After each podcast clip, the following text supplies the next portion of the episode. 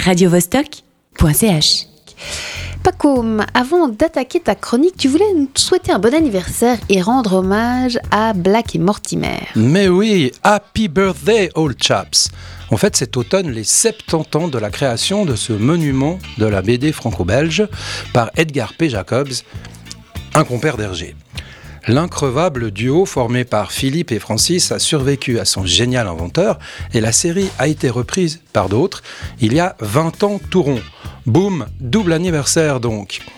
On le fêtera en lisant leur dernière aventure, Le Testament de William S., apparaître chez Dargaud le 25 novembre. L'intrigue repose sur une énigme littéraire qui a réellement écrit les pièces de théâtre signées William Shakespeare. Un album très honnête qui ravira bien sûr les inconditionnels et les amateurs de lignes claires bien classiques, tant le graphisme est soigné et beau.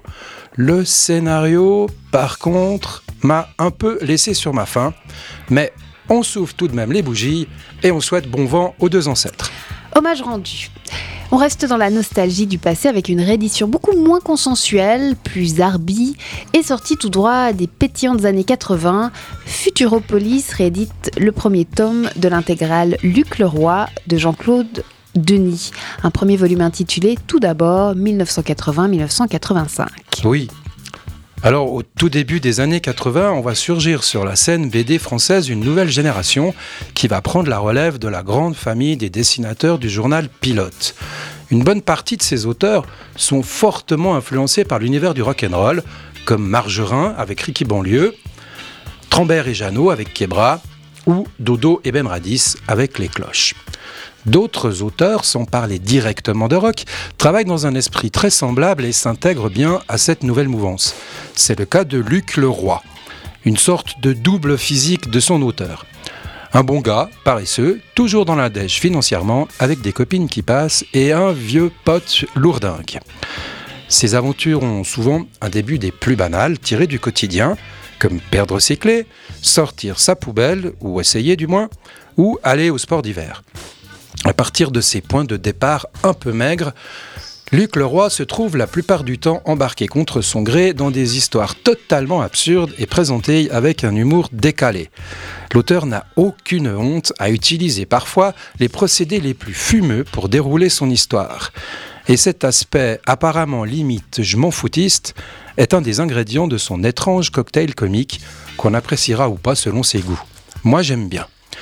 Jean-Claude Denis joue beaucoup sur une juxtaposition du banal et de l'extravagant, amenant souvent l'un à prendre la place de l'autre et c'est un peu déroutant. Et puis, si son personnage est le plus souvent maladroit, malchanceux et un rien ridicule, il reste en fin de compte assez philosophe. Et le dessin?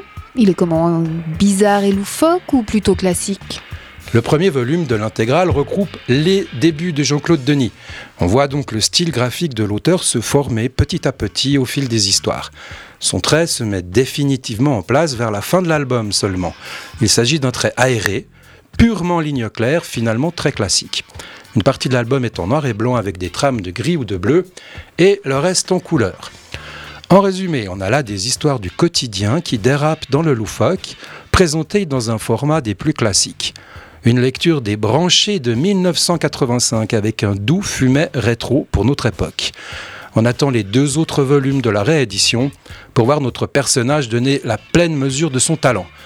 Allez, comme Luc Leroy, je file sortir ma poubelle, histoire de voir si ça me transforme moi aussi en détective privé de haut vol. radiovostok.ch